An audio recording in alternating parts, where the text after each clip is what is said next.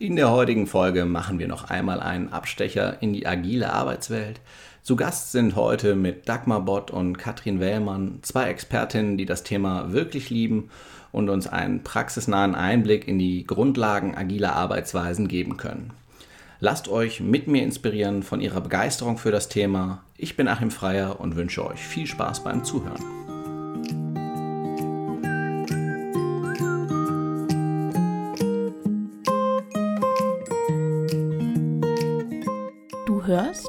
Zufrieden arbeiten, den Podcast für Personaler und Entscheider im deutschen Mittelstand.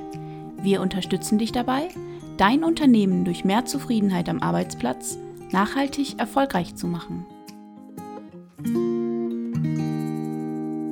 Hallo und herzlich willkommen zum Zufrieden Arbeiten Podcast. Heute zum ersten Mal zwei Gäste, die das heutige Thema von zwei unterschiedlichen Perspektiven beleuchten.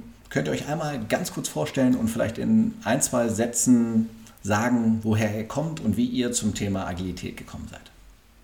Ja, ich bin Dagmar Bott und ich arbeite als HR Master in einem Großkonzern und habe dort vor vor längerer Zeit als Projektleiter gearbeitet und bin dann irgendwann mit dem Thema Agilität auch in Berührung bekommen, zwangsläufig, wie glaube ich jedes Unternehmen. Und habe mich dann immer mehr für die Rolle des Scrum Masters, Agile Masters interessiert und habe jetzt seit 2017, Anfang 2017 habe ich dann angefangen in dieser Rolle zu arbeiten und lerne immer noch dazu. ja, äh, mein Name ist Katrin Wellmann. Ich bin agiler Coach und Professional Scrum Trainerin äh, arbeite als Unternehmensberaterin bei einem großen IT-Unternehmen. Und ursprünglich bin ich Industriedesignerin, also komme aus der Produktentwicklung selbst, war auch fast zehn Jahre lang äh, dort selbstständig in der Medizintechnikentwicklung und über berufliche Umwege als Moderatorin und Prozessmanagerin bin ich schließlich bei der Unternehmensberatung gelandet und mein erster Auftrag 2015 war, äh, Leuten Scrum beizubringen. Und dafür habe ich es dann selber erstmal gelernt und war absolut begeistert, weil für mich dadurch der Produktentwicklungsprozess viel mehr Sinn machte, zumal in der Softwareentwicklung. Aber dazu vielleicht später mehr. Mhm. Wenn wir in das Thema einsteigen, was sind aus eurer Sicht so die Kerngedanken bei agiler Arbeit und was macht agile Arbeit aus? Also aus meiner Sicht geht es tatsächlich erstmal um eine Grundhaltung, um ein Mindset, um Werte. Agilität bedeutet ja Anpassungsfähigkeit an Veränderungen. Und wie erzeugen wir die? Bei Individuen, bei Teams, bei Führungskräften, auch bei ganzen Organisationen. Das ist der Kern unserer Arbeit und alles fundiert so ein bisschen auf dem agilen Manifest. Da sind die Werte und Prinzipien ausgedrückt. Ähm, da kommen wir vielleicht später noch dazu. Auf jeden Fall ist es ein sehr menschen äh, äh, lebenswertes Arbeiten, finde ich. Äh, das entspricht mir auch von meinem Naturell. Ich möchte nicht Menschen in irgendwas reinpressen, sondern Möglichkeiten öffnen. Ja. Und zusätzlich ist halt unsere Welt immer mehr geprägt von Unsicherheit, von schneller Veränderung, wie Katrin ja auch schon sagte. Und das hat auch wieder Auswirkungen auf unsere Art und Weise, wie wir arbeiten, weil vieles halt nicht bekannt ist, weil vieles sehr komplex ist. Gerade, also aus dem IT-Umfeld kenne ich es halt auch, dass wir heute gar nicht sagen können, wie Dinge eigentlich funktionieren. Und da lässt Agilität aus meiner Sicht sehr, sehr viel Raum auszuprobieren und schnell wieder Dinge anders zu machen, wenn wir merken, dass was nicht funktioniert. Oder eben den Weg auch weiterzugehen. Ne? Also dieses schnelle Anpassen merkst du in der täglichen Arbeit, das merkst du in dem Zusammenhang mit dem Kunden, dass wir uns schnell wieder auf Veränderungen einstellen können. Das ist für mich so das Ziel von Agilität und mit komplexen Themen umgehen können. Wenn wir uns jetzt anschauen, wie agile Arbeit in der, in der Praxis aussieht, was sind so die, die wichtigsten Elemente? Ist wahrscheinlich nicht in 20 Minuten erklärbar, aber ähm, vielleicht mal in wenigen Sätzen auf die, auf die aus eurer Sicht wichtigsten Aspekte von agiler Arbeit in der Praxis eingehen. Also würde ich jetzt sagen, es sind einmal die Werte, also die Kultur, vielleicht noch allgemeiner gefasst, und ähm, die Tools und Techniken, Methoden, die wir einsetzen. Also die zwei Bereiche spielen für mich in dem Zusammenhang eine wesentliche Rolle. Ne? Und das eine geht, glaube ich, nicht ohne das andere. Das eine, die Tools, die Methoden, das ist das, was man immer sehr, sehr schnell sieht, also was so vordergründig sichtbar ist. Und die Kultur ist für mich das Element, die Basis, die überhaupt notwendig ist, damit das Ganze gut funktioniert. Ja, es bedingt sich so gegenseitig, ne? weil ja äh, das Prinzip zum Beispiel vom kulturellen Wert her der äh, Interaktion von Individuen ähm, drückt sich dann aus in Prozessen wie zum Beispiel, dass das Team regelmäßig zusammenkommt und sich austauscht und sich fokussiert auf entweder das Produkt, an dem es arbeitet oder den Prozess, wie es arbeitet und kontinuierlich mit Verbesserungen beschäftigt ist, sowohl des Produkts als auch ihrer eigenen Interaktionen und durch diese Regelmäßigkeit kann ein Rhythmus entstehen, kann ein Team, eine ganze Organisation in einen Rhythmus kommen, der sehr produktiv ist und die Menschen dabei aber trotzdem äh, sich glücklicher und auch intrinsisch motiviert fühlen lässt. Produktiver, fokussierter, ja. zielgerichteter. Ne? Und umgekehrt funktioniert es natürlich auch, wenn du sagst, du hast zwar ein tolles Tool, was an und für sich super funktioniert, aber die Leute nicht miteinander kommunizieren, äh, ja. weil, die, weil die Rahmenbedingungen das vielleicht nicht hergeben oder weil es so Usus ist in dem Unternehmen, dann kann das Tool noch so toll sein. Dann wird es keine Wirkung haben. Wie müssen die Rahmenbedingungen sein, damit es funktioniert? Also was sind die kulturellen Bedingungen dafür, dass agiles Arbeiten funktionieren kann? Also, ich äh, finde die Frage super, weil äh, ich würde auch gern mit so einem, so einem Mythos ein bisschen aufräumen, dass Agilität äh, vielleicht chaotisch ist oder ungeplant arbeitet. Also manche äh, Firmen haben Angst vor der Veränderung zur Agilität, weil sie denken, oh je, dann äh, entzieht sich das meiner Kontrolle und äh, das wird völlig chaotisch. Gerade das Gegenteil ist der Fall. Wir planen sehr viel und sehr häufig. Wir schauen uns nur die Pläne auch immer wieder an und passen sie eben an, wenn Veränderungen eingetreten wird, sind. Also ich würde sagen, es muss keine Voraussetzung herrschen irgendwo, um mit Agilität äh, zu beginnen. Man kann an jedem Punkt starten. Man sollte sich nur darüber bewusst sein, dass es eben ein Weg ist. Eine agile Transformation geht Schritt für Schritt. Ein Unternehmen startet vielleicht mit einem Team und dann wird es nach und nach merken, dass die ganze Organisation gemeinsam Veränderungsschritte gehen wird. Und wenn du fragst, welche Kultur oder was wäre da gut für, also es spielen ja Werte mit rein, es spielen Prinzipien rein. Ne? Und die, die agilen Werte, die jetzt, glaube ich, überhaupt nicht exotisch sind, sind ja Offenheit, Respekt, Mut, äh, Commitment, Respekt. Danke, Respekt. Mhm. Jetzt habe ich den wichtigsten vergessen. Ja, sind die Scrum-Werte. Ne? Ähm, ja. Genau. Und das ist nichts Exotisches, sondern das ist ja was, was ich, äh, da muss ich noch nicht mal von Agilität sprechen, finde ich. Ne? Also nee. wenn, wenn du das in der Kultur wirklich lebst, ähm, dann hat das auf jeden Fall einen, einen ganz starken Effekt. Ne? Ja. Und weil wir jetzt ständig agile Prinzipien erwähnen, vielleicht mal kurz eins genannt oder einen agilen Wert aus dem agilen Manifest. Individuen und Interaktionen bewerten wir höher ein als Prozesse und äh, Tools, als Werkzeuge. Das heißt nicht, dass wir Prozesse und Werkzeuge nicht brauchen. Klar, wir arbeiten mit denen, wir erschaffen die selbst teilweise. Aber wenn die uns im Weg stehen, dafür, dass Individuen erfolgreiche Interaktionen haben können, dann fokussieren wir uns lieber darauf. Ihr habt ja eben beschrieben, dass es ganz klare Strukturen gibt, klare Punkte, an denen man zusammenkommt und über Prozesse spricht, über das Miteinander spricht. Was gibt es da für Events und wie sind die strukturiert? Ja, also wenn du jetzt von Events sprichst, dann ähm, haben wir wahrscheinlich den Fokus so in erster Linie auf Scrum. Ne? Das ist auch das, was viele, glaube ich, als erstes immer hören, so im Zusammenhang mit Agilität. Also wenn wir von Scrum sprechen, gibt es verschiedene Events, also Zusammenkünfte, Meetings, wie auch immer man es jetzt nennen mag, wo sich das Team in verschiedenen Konstellationen mit Stakeholdern, mit dem Product Owner und so weiter trifft. Ähm, das ist so, was jeden Tag stattfindet, das sogenannte Daily. Das ist dazu da, dass das Team seinen Tag organisieren kann und eben guckt, was ist gerade los, wo stehen wir, was ist gestern passiert, dass sich alle wieder so updaten. Das zweite ist dann, dass auch regelmäßig immer zu Beginn eines sogenannten Sprints, also wenn quasi diese, diese Phase, diese zeitlich definierte Phase, dieser Takt startet, dass sich das Team anguckt, was ist denn genau das, was wir uns für diese Phase an Arbeit vornehmen wollen und mit dem Product Owner zusammen guckt, was ist so das wichtigste Thema, das zweitwichtigste, drittwichtigste und dann eben zu gucken, was müssen wir dafür tun und wie viel von diesen Anforderungen, die der Product Owner mit reinbringt, können wir in diesem Sprint eigentlich machen. Dann haben wir am Ende des Sprints, um das Ganze dann auch sauber abzuschließen, das sogenannte Review, das Sprint Review, wo das Team die Ergebnisse den Kunden, den Stakeholdern vorstellt, um zu zeigen, das ist das, was wir gebaut haben, gemacht haben, entspricht das dem, was du dir vorgestellt hast, um dann auch direkt Feedback zu bekommen Und zu sagen, okay, an der Stelle, das ist gut, das ist so, wie ich es mir vorgestellt habe. An der anderen Stelle vielleicht zu sagen, hm, kann man noch ein bisschen nachjustieren ähm, und dann kann das Team sehr schnell mit dem Product Owner genau darauf auch wieder reagieren. Also das ist dann auch diese ganz kurzen Feedback-Schleifen zu haben, was ja auch so ein Gedanke, schnelle Veränderung, schnelle Anpassung, was damit reinspielt. Und am Ende des, also ganz wirklich am Ende des Sprints kommt dann noch die sogenannte Retrospektive oder Retro, wie sie oft genannt wird, wo das Team dann für sich mal guckt, wie ist der Sprint eigentlich gelaufen, was war gut, was war nicht so gut, was wollen wir uns vornehmen für den nächsten Sprint um uns an einer Stelle zu verbessern. Ne? Also genau, wenn wir feststellen, das und das ist nicht gut gelaufen, was können wir denn für Maßnahmen ergreifen, um dann in dem nächsten Sprint zu gucken, wie machen wir es anders, um auch so eine kontinuierliche Verbesserung immer mit reinzubringen ne? und nicht an einer Stelle stehen zu bleiben und zu sagen, so arbeiten wir jetzt, sondern dieser Gedanke, der auch für mich ganz stark die Haltung, die Prinzipien widerspiegelt, dieses permanente Verbessern, ähm, wird in der Retro ganz stark aufgegriffen. Das wären so die vier mhm. Events Genau, das sind ja. die vier Events in Scrum. Äh, es gibt andere agile Rahmenwerke oder Methoden, wie zum Beispiel Kanban, die arbeiten anders.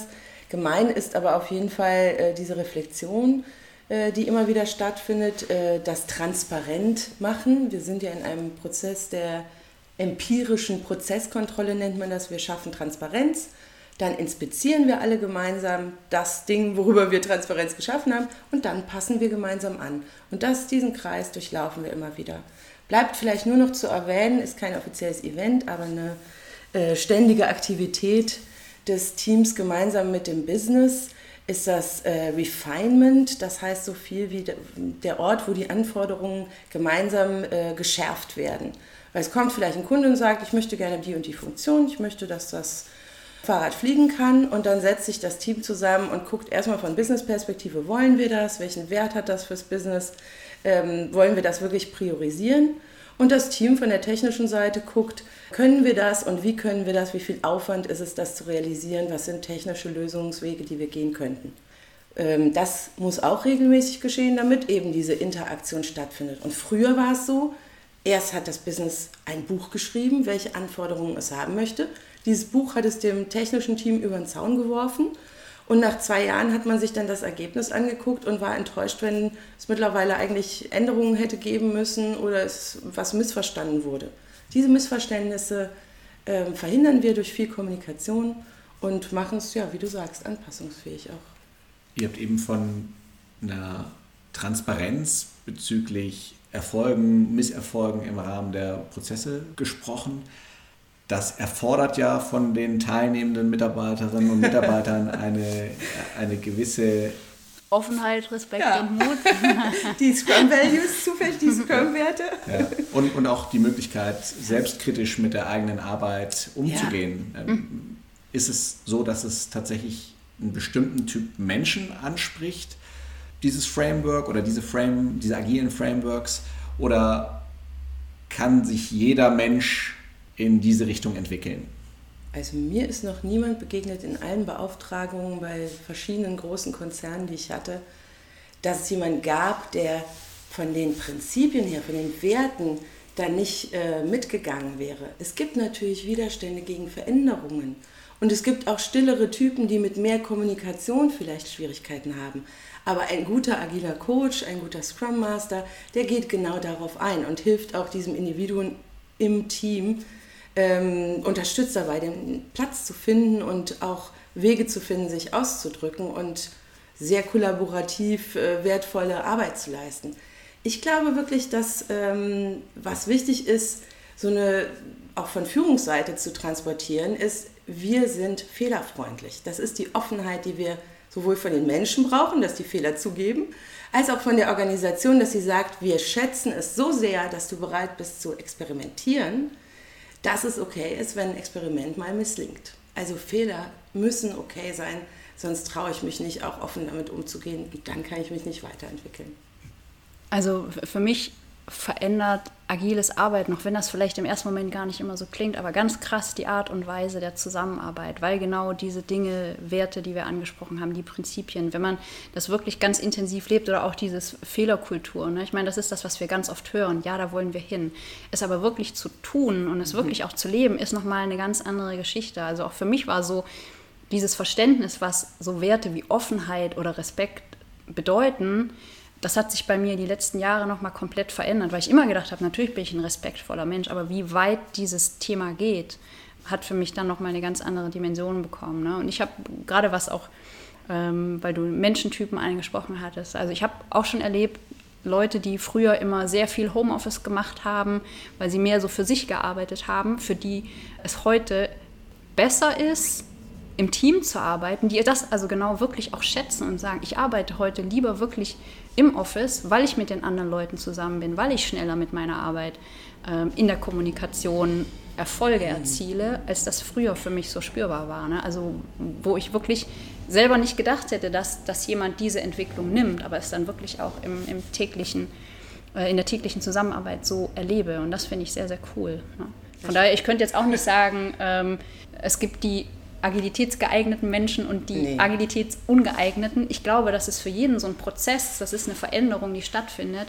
Und für mich ist immer die Frage, möchte ich mich dem öffnen, möchte ich da mitmachen oder sage ich, sorry, aber da bin ich raus. Dann bist du zwar nicht der richtige Typ, das würde ich nicht sagen, aber dann ist es vielleicht nicht dein Ding. Ne? Ich glaube aber eigentlich, dass Agilität das Natürliche und das Normale ist. Alle Kinder auch, sind agil. Ja. Die lernen permanent und äh, sind anpassungsfähig. Wir verbilden die nur. Dadurch, dass wir Hierarchie reinbringen, Kontrolle, dieses ähm, äh, Command-and-Control-System. Vorne steht einer, der sagt dir, wie es geht, wie du es machst, mit wem und wann und nachher kontrolliere ich das. Und das wieder rauszuholen, ja. das ist ja das eigentlich, diese Verbildung wieder wegzunehmen, ja, diese, ist der eigentliche Transformationsprozess. Den wir, den wir ja eigentlich schon mit der Schule also mhm. vielleicht sogar mit Kindergarten. Ne? Also auf jeden Fall ja. eigentlich so mitbekommen, so zu agieren, äh, den versuchen wir, kann man so sagen, wieder ein Stück weit zurückzudrehen. Ja, ne? ja. Durch ähm, Weil es das Natürlichere ist. Ne? Und dass das nicht unbedingt immer leicht ist. Also da gibt es viele Situationen, da ist das echt schmerzhaft, ne? weil du, also Transparenz ist für mich so ein Ding. Transparenz ist nicht immer schön, weil da kommen dann auch mal Dinge raus, wo du sagst, das ist jetzt gerade echt nicht cool. Aber es können alle sehen. Ne? Äh, es kriegen alle mit, wenn du echt Transparenz lebst. Aber dann kannst du damit arbeiten und du kannst was draus machen, wenn du die Kultur hast, wenn du mhm. hier ähm, Lernkultur etabliert hast, dann kannst du wirklich sagen, okay, das ist jetzt scheiße gelaufen, aber ich kann damit was tun. Anstatt, wenn du es versuchst zu kaschieren, dann sieht es zwar mhm. nicht jeder, das ist dann erstmal vielleicht angenehmer, aber in der Wirkung und in den Konsequenzen natürlich viel schlechter. Agilität bringt äh, Probleme ans Licht. Und dann ja. scheint es manchmal so, als hätte die die erzeugt, aber ja. sie hat sie nur ins Licht gebracht. Henrik Niebeck, ein letzter Satz vielleicht, ein sehr berühmter agiler Coach, unter anderem von Spotify, hat auch äh, mal in einem Video gesagt, äh, wenn ihre Organisation die Wahrheit nicht mag, dann wird sie auch Agilität nicht lieben. Ja. Ihr habt gerade immer mal wieder den Agile Coach und auch den, den Scrum Master genannt und auch die Wichtigkeit dieser Rolle, die Wichtigkeit vielleicht auch der Empathie der Person, die diese Rolle besetzt, äh, angesprochen. Was tut der Scrum Master und ja, was, was sind die, die Eigenschaften, die, die er oder sie fördern muss, und, äh, um agile Arbeit erfolgreich zu machen? Ich hatte mal irgendwann die Frage gelesen, ob jemand einen Tweet beschreiben kann, was ein Scrum Master ist. Ich weiß nicht, ob das mittlerweile irgendjemand mehr Glück ist. Ich, ich finde immer, die Rolle ist so, man kann das in einem Satz beschreiben. Meine Aufgabe ist es, dafür zu sorgen, dass das Team gut arbeiten kann. Und das zeigt, finde ich, auch schon genau, wie vielschichtig dieser Job ist. Weil was heißt das denn? Ne? Also das, das geht von ganz simplen Dingen. Ich muss irgendwas, keine Ahnung, in irgendeinem Tool einpflegen. Das kann es mal sein. Ich kann in irgendeiner Form die Events moderieren, wenn das sinnvoll ist. Ich kann aber auch gucken, was ist eigentlich, ähm, wie arbeitet das Team zusammen? Wie sieht es eigentlich beim Thema Teambuilding aus? Wo haben wir Konflikte im Team? Oder ich kann in die Organisationsentwicklung einsteigen, weil ich merke, wir kommen als Team immer wieder an einen Punkt, wo wir nicht weiterarbeiten können oder wo wir langsamer werden, weil es in der Organisation strukturelle Themen gibt, die, die uns aufhalten. Ne? Mhm. Also das geht wirklich so vom einzelnen Individuum bis zur gesamten Organisation, kann ich in meiner Rolle tätig werden. Und das macht für mich den Job einerseits schwer zu beschreiben, auf der anderen Seite natürlich unheimlich vielseitig und spannend. Ne? Weil ich nehme mir diese Themen. Also mein Job ist es in erster Linie zu sehen, wo ist eigentlich gerade ein Problem, das das Team davon abhält, gut zu arbeiten. Der Scrum Guide beschreibt den äh, Scrum Master auch als Servant Leader, also jemand, der dient dem Team in der Gänze und der Organisation, geht aber auch voran als, als Vorbild in der Rolle äh, und als äh, Experte für das Rahmenwerk, in dem gearbeitet wird. Und für mich ist er halt wirklich vielfältiger Coach. Er coacht den Product Owner, er coacht die Organisation und er coacht natürlich das Development Team. Und manchmal muss er auch Trainer sein und erstmal die Grundlagen lehren. Was ist denn, äh, wie geht Erklären. das? Ne? Ja. Da, also, Du kannst keinen coachen, der der nicht weiß, was ihm zur Verfügung steht. Also ganz viele verschiedene Hüte. Berater, Trainer, Mentor, Coach. Das macht es so spannend. Innerhalb der selbstorganisierten Teams gibt es ja dann die klassische Führungskraft nicht mehr. Was würdet ihr sagen, welche Rolle spielen die klassischen Manager und die Führungskräfte auf der übergeordneten Ebene in agil arbeitenden Organisationen? Klar, innerhalb des Scrum-Teams, das selbst organisiert ist, brauchen wir keine Management-Funktion zusätzlich. Die haben die Management-Verantwortlichkeiten zwischen sich aufgeteilt. Aber natürlich äh, gibt es mittleres und ähm, darüberliegendes Management. Was wir weniger brauchen, ist People-Management. Es geht nicht darum, die, die Leute zu managen, sondern die Arbeit tatsächlich. Das heißt, auf der einen Seite die Vision, die das Produkt und äh, die Unternehmensmission angeht, äh, ganz klar zu haben und zu verantworten und auch immer wieder äh, stark zu kommunizieren, damit das Team eine Orientierung hat. Und auf der anderen Seite dafür zu sorgen, dass die äh, äußeren Bedingungen für das Team gegeben sind, damit es selbst organisiert so produktiv arbeiten kann, wie es aus sich heraus könnte. Das heißt eben solche ähm, Grenzen innerhalb des Unternehmens, die aus irgendwelchen Silo-Strukturen stammen oder eben mittleres Management, das tatsächlich vielleicht keine anderen Aufgaben hat, als Leute, als sogenannte Ressourcen zu verteilen, das sollte man durchaus in Frage stellen. Ne? Und da braucht das Team auch Unterstützung durch eine starke Führungskraft, die überzeugt ist auch von dem agilen ähm, äh, Herangehen. Und das zieht sich dann natürlich mit bis zur obersten Führung. Also es muss von oben auch irgendwo ganz klar das Signal kommen, wir wollen neue Wege des Arbeitens miteinander ausprobieren. Ihr habt hier Möglichkeiten und wir unterstützen euch dabei. Und wir erwarten nicht, dass es immer alles 100% funktioniert, aber wir vertrauen euch äh, und das zeigen wir euch, indem wir selber auch diese Werte vorleben. Das ist, glaube ich, zentral beim Management. Ihr seid ja beide sehr überzeugt davon, dass das ein, eine gute Art der Zusammenarbeit ist. Könntet ihr vielleicht trotzdem auch mal die Schattenseiten agiler Arbeit beleuchten? Was sind vielleicht auch negative Aspekte, die, die sich auf die Mitarbeitenden auswirken? Ich glaube, ein bisschen hat es Katrin vorhin schon angedeutet. Also Agilität ist halt nichts, wo ich einen Schalter umlegen kann und das funktioniert dann von heute auf morgen anders.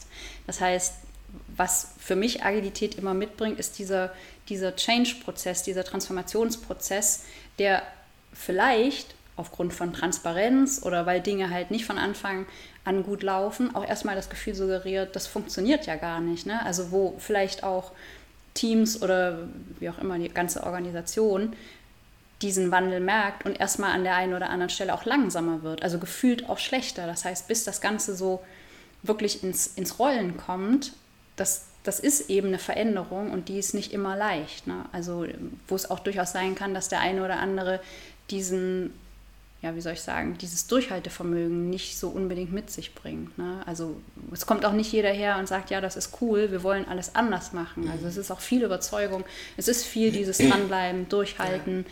Ähm, und manchmal wirkt Change natürlich auch extrem zäh. Ne? Und ähm, das sind so die, die Aspekte, die auf dem Weg immer wieder hochkommen, mal mehr, mal weniger. Ne? Ich denke auch, dass äh, natürlich überall, wo äh, Leute zugange sind, die, die äh, auch unterschiedlich gut vielleicht drin sind, auch verbrannte Erde hinterlassen wird. Und was ich vermeiden würde in jedem Fall, wäre jetzt nur, weil das der Trend ist, äh, agil zu werden, das auch auf mein Unternehmen klatschen zu wollen, quasi. Gib mir äh, Spotify-Modell, das machen wir jetzt. Das wird nicht funktionieren. Man sollte das Warum ganz klar haben als Organisation und Leadership. Warum wollen wir agiler werden? Und aus dem heraus gemeinsam wirklich, ich komme jetzt vom Lean Change Management, das geht Hand in Hand mit agiler Transformation, äh, aus dem Gedanken heraus mit den Leuten, die betroffen sind von dem Change, gemeinsam den Change entwickeln. Und das ist, wie Dagmar sagt, ein schrittweiser Prozess.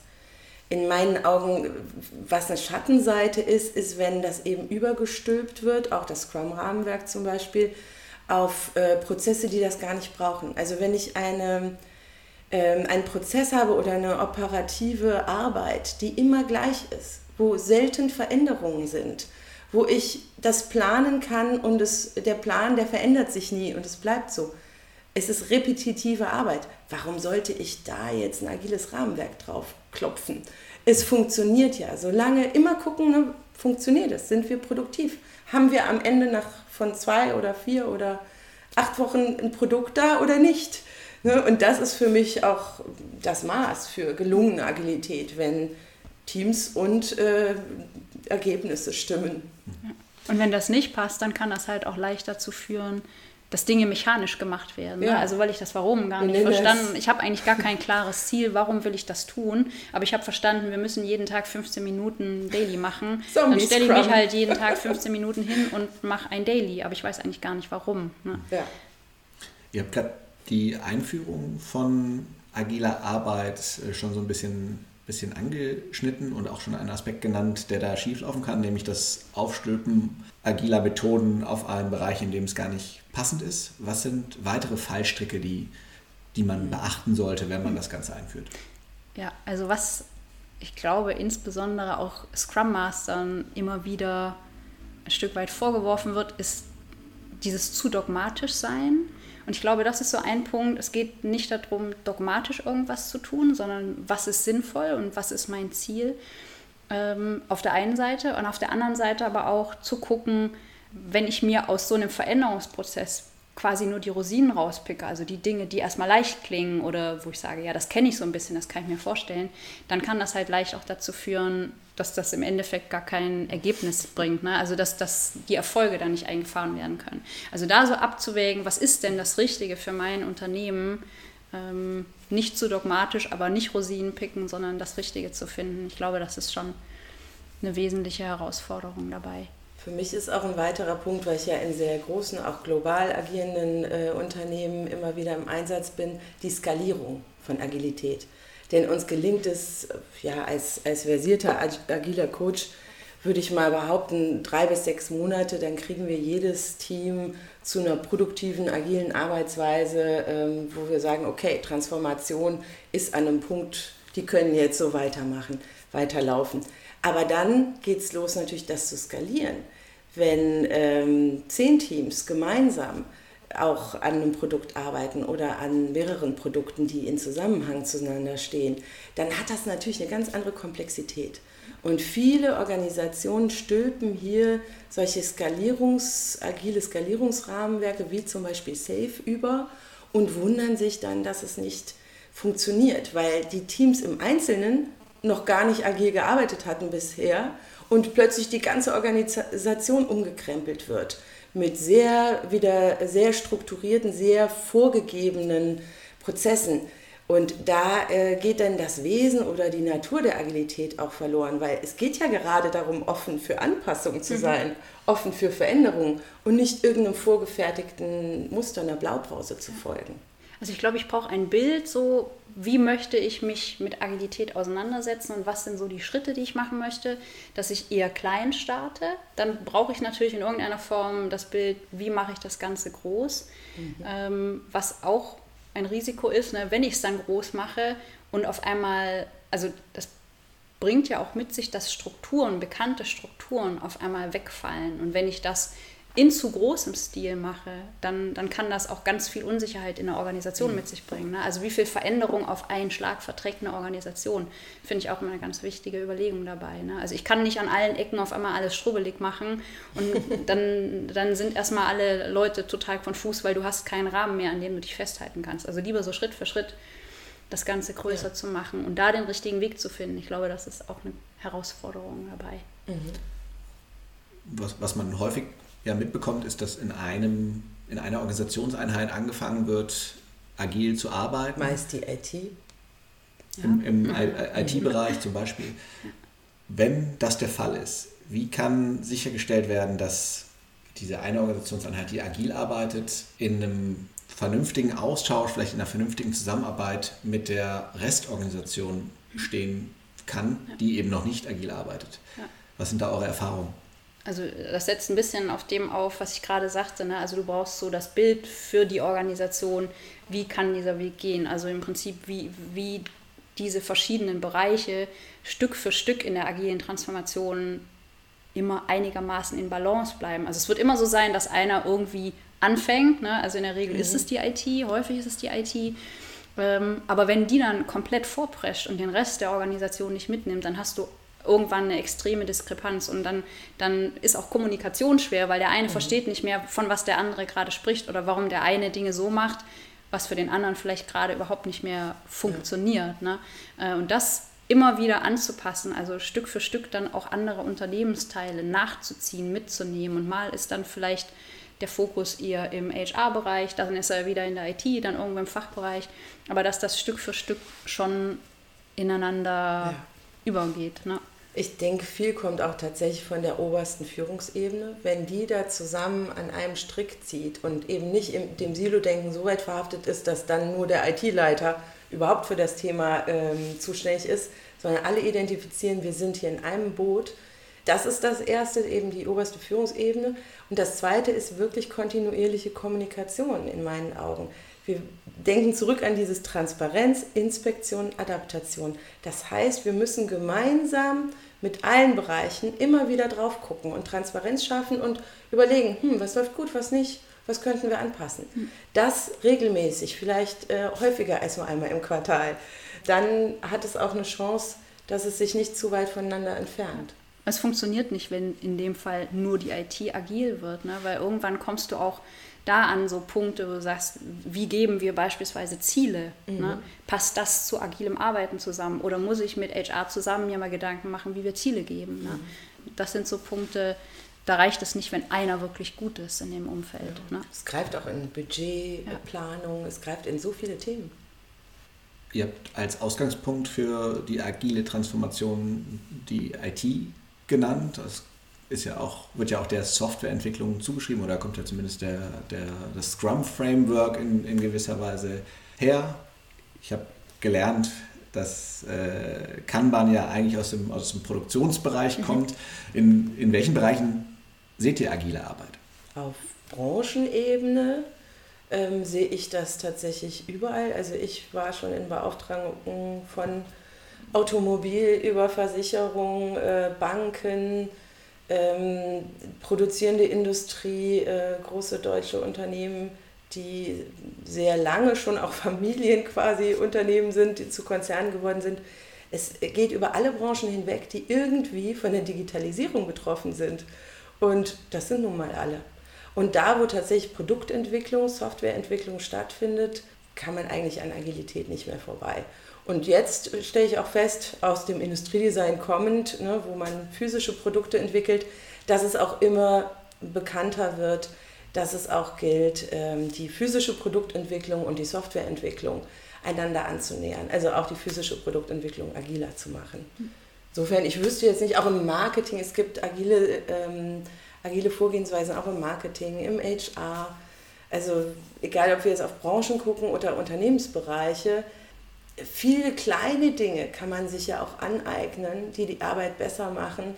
Man muss ja nicht direkt Scrum einführen oder äh, nur nach Kanban arbeiten. Ja. Also wenn du gerade so Gedanken wie äh, Kultur und Werte, kontinuierliche Verbesserung, ich glaube, da würde ich jetzt auch nicht sagen, da funktioniert das, da funktioniert das nicht. Ganz generell immer dann, wenn ich in unbekannten, komplexen Bereichen unterwegs bin, glaube ich, kann man auf jeden Fall Aspekte ansetzen und wie gesagt, Kultur, Kultur und äh, die Art und Weise, wie wir zusammenarbeiten, kontinuierliche Verbesserungen, mhm. würde ich nicht einschränken. Das heißt, auch Teilaspekte agiler Arbeitsweisen können einen Mehrwert stiften, zum Beispiel, was ja Thema des Podcasts ist, bezogen auf die Zufriedenheit von Mitarbeitenden? Mhm. Ich, ich beobachte ich das bei allen Teams, egal ob die jetzt sich für eins der agilen Rahmenwerke entscheiden in dem Moment, wo die sagen, okay, lass doch mal zum Beispiel alle zwei Wochen zusammensitzen und darüber reden, wie die letzten zwei Wochen gelaufen sind. Allein das bringt ein Team schon näher und nutzt was. Oder gerade jetzt in Zeiten des Remote-Arbeitens. Ne? Wir hatten eben gesprochen, zusammensitzen als Team, wie viel das bringt. Ist gerade schwer möglich. Wir arbeiten fast alle äh, digital von zu Hause aus und auch da gewisse Rituale zu haben, die eben nicht nur ähm, Bewegungen sind, durch die man mechanisch geht, sondern tatsächlich mit, mit Sinn und Wert dahinter. Also sich täglich zu begegnen und zu überlegen, was ist der Fortschritt unserer Arbeit. Das nützt jedem Team. Also da, wo Menschen kollaborativ, produktiv sein wollen, nützen sehr, sehr viele dieser ähm, Prozessmerkmale, äh, nützen was. Wenn wir uns jetzt ein Großunternehmen anschauen, aber auch schon im, im Mittelstand gibt es ja bestimmte organisationsgebundene Regelungen, wie zum Beispiel Feedbackgespräche. Ähm, wie wird damit umgegangen, wenn ein einzelnes Team anfängt, agil zu arbeiten? Schaffen die Organisationen es dann, das Ganze anzupassen, sodass es zu der agilen Arbeit passt? Oder ist das ein, Spannungsfeld? Das heißt, äh, mit einer liniengebundenen Führungskraft muss ein Feedbackgespräch geführt werden, auch wenn es im agilen Kontext, weil die Person eigentlich in einem Entwicklerteam arbeitet, keinen Sinn macht? Also meiner Erfahrung nach, äh, in den verschiedenen Kontexten, in denen ich war, kümmern sich alle Firmen darum. Also denen ist das als Thema bewusst, wenn die mit agilen Transformationen starten und finden verschiedene Wege. Also klar, ich habe auch schon gesehen, dass eben Organisationen in Matrix-Organisationen umgewandelt wurden. Ich sehe aber auch, dass es wirklich äh, ein langsames Miteinander ist. Ich kann nicht zum Beispiel von vornherein individuelle Boni abschaffen, ähm, auch wenn es plötzlich eigentlich nur noch ums Team geht. Ne, das dauert einen Moment, bis ich vielleicht ein Teambonussystem einführe. Oder was ich auch gesehen habe, war, dass es zum Thema Weiterbildungsbudget dann die Lösung gab, dass die Teams gemeinsam entscheiden, was wollen wir in diesem Jahr ähm, an Weiterbildung finanzieren, für wen, wo macht es fürs Team und für die Individuen Sinn. Also wir geben Schritt für Schritt natürlich auch eine Verantwortung an die selbstorganisierten Teams, ähm, aber natürlich in dem Tempo, in der die äh, Organisation das verträglich findet. Also klar gibt es da einfach Hierarchien und Strukturen, die sind über 40, 50, manchmal 100 Jahre gewachsen, die bricht man nicht von heute auf morgen auf. Und das ist auch nicht das Ziel, das aufzubrechen, sondern es langsam zu verändern, äh, so dass alle mitgehen können. Ja. Letztendlich ist es ja ein, das Ganze ist ja ein Prozess, das ist ein Veränderungsprozess, bei dem man auch wieder den von Katrin schon mehrfach erwähnten Inspector in Adept-Gedanken, also ich schaue mir etwas an, gucke, wie es funktioniert, ob gut oder schlecht, und dann passe ich es entsprechend an. Auch in dem Zusammenhang sehr gut einsetzen kann. Also ich fange erstmal klein an, vielleicht mit diesem einen Team und in irgendeiner Form ein Bild zu haben, wo möchte ich eigentlich hinkommen und was ist mein Ziel, spielt hier natürlich trotzdem mit rein. Dann aber auch zu gucken, okay, jetzt fange ich mit diesem einen Team an. Was stelle ich fest, was passiert, was fällt mir auf, wo muss ich was verändern, wo komme ich an solche Rahmenbedingungen, was dann in dem Moment bei dem Team sofort aufschlagen wird. Wo muss ich als nächstes dran? Also da auch Stück für Stück, Schritt für Schritt dran zu arbeiten, mhm. finde ich genau den richtigen Weg. Ja. und durch die Inspektion, die gemeinsame, kann man ja auch das Tempo immer wieder anpassen. Mhm. Kann sagen, okay, hier äh, überschlägt sich das ja, gerade oder, oder hier geht es gerade mhm. zu langsam, lass uns da einen Impuls geben oder an einer Stellschraube drehen. Ich denke, Transparenz ist die Grundlage von ja. dem allen. Und das ist ja dann im Endeffekt auch wieder sehr unternehmensspezifisch. Ne? Also mhm. die Probleme, glaube ich, grundsätzlich, die auf diesem Weg auftauchen, die sind schon ähnlich, aber der eine hat dann mehr, je nach Größe vielleicht auch oder nach Rahmenbedingungen, die es gibt, nach dem, wie Strukturen im Unternehmen sind, schlägt mal das eine Thema oder mal das andere Thema auf. Ne? Um jetzt vielleicht mal die Brücke zu schlagen zum, zum Podcast Zufrieden arbeiten, mhm. ähm, könnt ihr unter Umständen mal erzählen aus euren Erfahrungen aus erfolgreichen Transformationsprozessen, die ihr ja miterlebt habt. Was macht es mit den Menschen? Vielleicht auch, um es ein bisschen schmackhaft zu machen für Organisationen, sich dem Thema zu öffnen, vielleicht sich mit dem Thema zu beschäftigen? Also ich würde sagen, wenn ich jetzt von mir selber spreche, für mich hat Zusammenarbeit, also wirklich die Art und Weise, wie wir zusammenarbeiten, einen ganz anderen Stellenwert bekommen. Also die ist intensiver geworden. Ähm, da sind auch viele Situationen entstanden, wo wir sehr offen miteinander umgegangen sind, wo das Thema Feedback auch reinspielt, ne? was dann wiederum, also jetzt spreche ich zwar von mir, aber letztendlich jedem Einzelnen ja auch die Möglichkeit gibt, sich ständig zu verbessern, also im Sinne zu lernen. Und für mich war so eine total coole Erkenntnis, als ich angefangen habe. Ich hatte immer so als Projektleiter das Gefühl, als Projektleiter, ich muss alles wissen, ich muss alles können. Und auf einmal so dieser Gedanke, boah, ich, ich darf alles lernen. Das hat bei mir so eine Veränderung erzeugt. Ne? Also diesen, diesen Weg zu gehen, ähm, das war für mich auf jeden Fall eine sehr coole Erkenntnis. Und ich glaube, wenn wir das, dieses Verständnis, dann sind wir wieder bei der lernenden Organisation, wenn, wenn das so etabliert ist, dass wir sagen, dieses Lernen wollen und lernen dürfen, das ist total etabliert. Ich glaube, dann hat das einen sehr positiven Effekt. Ja, mein Eindruck ist auch, dass die Menschen dadurch profitieren, dass sie eben selbstorganisiert und eigenverantwortlicher arbeiten, nach und nach, auch nicht von heute auf morgen, aber nach und nach. Und dadurch, durch diese ähm, eigene Verantwortung, ganz andere, ganz andere Motivation kommt. Und mhm. ich meine, wir alle wissen, wenn wir unmotiviert sind, ist egal, wie viel Geld ich kriege für den Job, macht einfach keinen Spaß. Und werde ich wahrscheinlich auch nicht äh, die Top-Leistung bringen können. Aber wenn ich motiviert bin und äh, das, das, das bringt dieses, ich möchte selber, dass mein Thema gut wird. Ich habe einen Qualitätsanspruch. Das bringt das in Menschen hervor, habe ich festgestellt. Und ich folge da äh, Dan Pink, der hat äh, die Theorie, dass eben der Mensch drei Dinge braucht, um intrinsisch motiviert zu sein. Das eine ist ein gewisses Maß an Autonomie. Das geben wir so den einzelnen Teammitgliedern. Du darfst autonom Dinge entscheiden, wie du arbeitest, wann du mit wem, wo dran arbeitest. Und der zweite Punkt ist Meisterschaft. Auch das geben wir. Du kannst dich kontinuierlich verbessern. Du kannst lernen und der Beste in deinem speziellen Feld werden. Und der dritte Punkt ist Purpose, also Sinn, der Zweck, äh, ja, die, Daseinsberechtigung für mich. Und äh, das geben wir allein schon dadurch, dass wir eben das Arbeiten Menschen äh, menschenwerter machen. Und äh, klar muss ich mich dann auch vielleicht mit dem Purpose, diesem Sinn meiner Organisation identifizieren. Aber ich denke, äh, das macht mich persönlich auch zufriedener. Ich habe in diesem Beruf als agiler Coach all diese drei Aspekte gefunden und bringe das natürlich dann auch mit einer gewissen Begeisterung und Überzeugung äh, zu den Teams und den Organisationen und merke, dass es die auch manchmal packt und die selber davon infiziert sind und äh, wieder viel aktiver werden insgesamt. Jetzt habt ihr es, denke ich, dem einen oder anderen schmackhaft gemacht, sich damit zu beschäftigen. Wenn jetzt eine Organisation, nehmen wir ein mittelständisches deutsches Unternehmen, sich vorstellen könnte, das Ganze bei sich einzuführen, was wären eure Empfehlungen, was wären vielleicht die ersten Schritte, die man angehen sollte?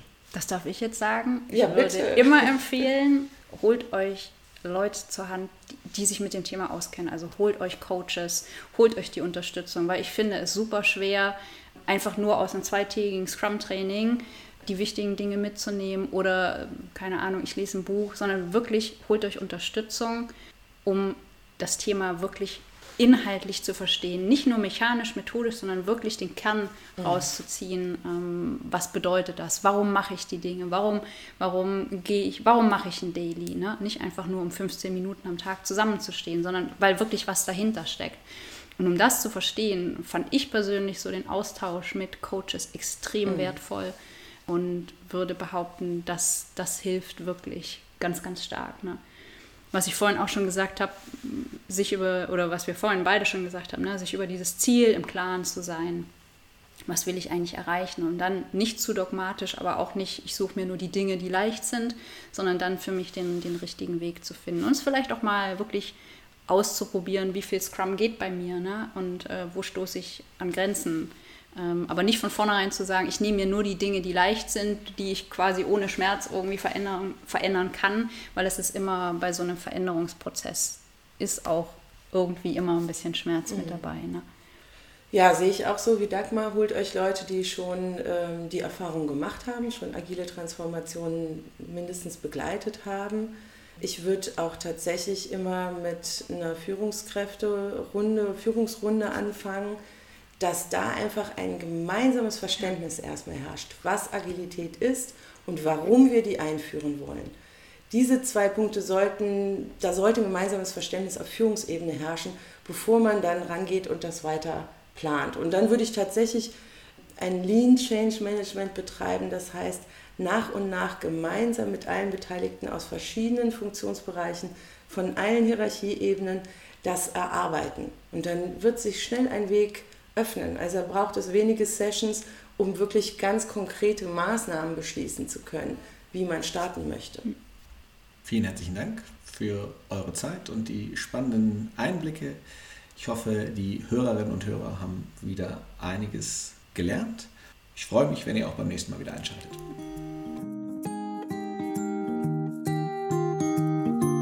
Das war Zufrieden arbeiten. Wenn dir der Podcast gefallen hat, freuen wir uns sehr über eine 5-Sterne-Bewertung. Darüber hinaus sind wir offen für Kritik, Kommentare und Anregungen. Schick uns hierzu doch einfach eine Mail an podcast.consulimus.de. Am meisten aber freuen wir uns über eine persönliche Weiterempfehlung und wenn du auch bei der nächsten Folge wieder einschaltest.